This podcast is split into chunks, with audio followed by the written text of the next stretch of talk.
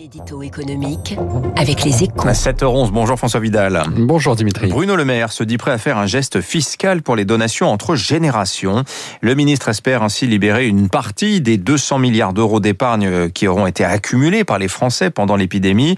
Euh, cette initiative, François, vous estimez qu'elle n'est pas à la hauteur des enjeux bah, Sur le papier, l'idée est louable, hein, évidemment, en incitant les parents et les grands-parents à transmettre par anticipation une partie de leur patrimoine à leurs descendants. Il est clair qu'on peut espérer faire coup double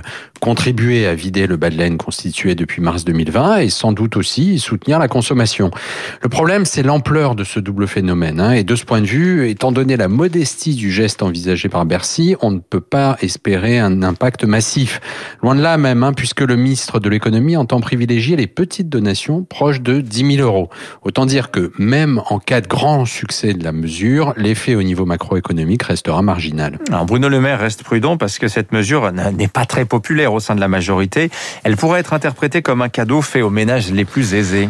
Et eh oui, je vois bien le, risque politique, évidemment, hein, mais il faut savoir ce qu'on veut. Si on souhaite réinjecter dans l'économie une grande partie des 200 milliards épargnés pendant la crise, c'est-à-dire quand même le double du plan de relance, il va bien falloir trouver une carotte pour convaincre ceux qui ont mis cet argent de côté de l'investir. C'est d'ailleurs ce qui est fait depuis longtemps hein, pour soutenir la construction immobilière ou le financement de l'innovation avec les dispositifs fiscaux que sont le Pinel ou les FCPI, sans que cela ne choque personne.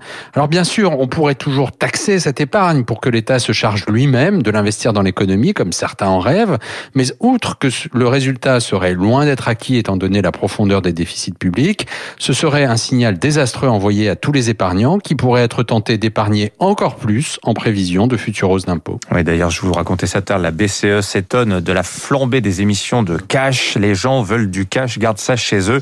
Réflexe de crise. Mais oui, et puis c'est pas taxé le cash.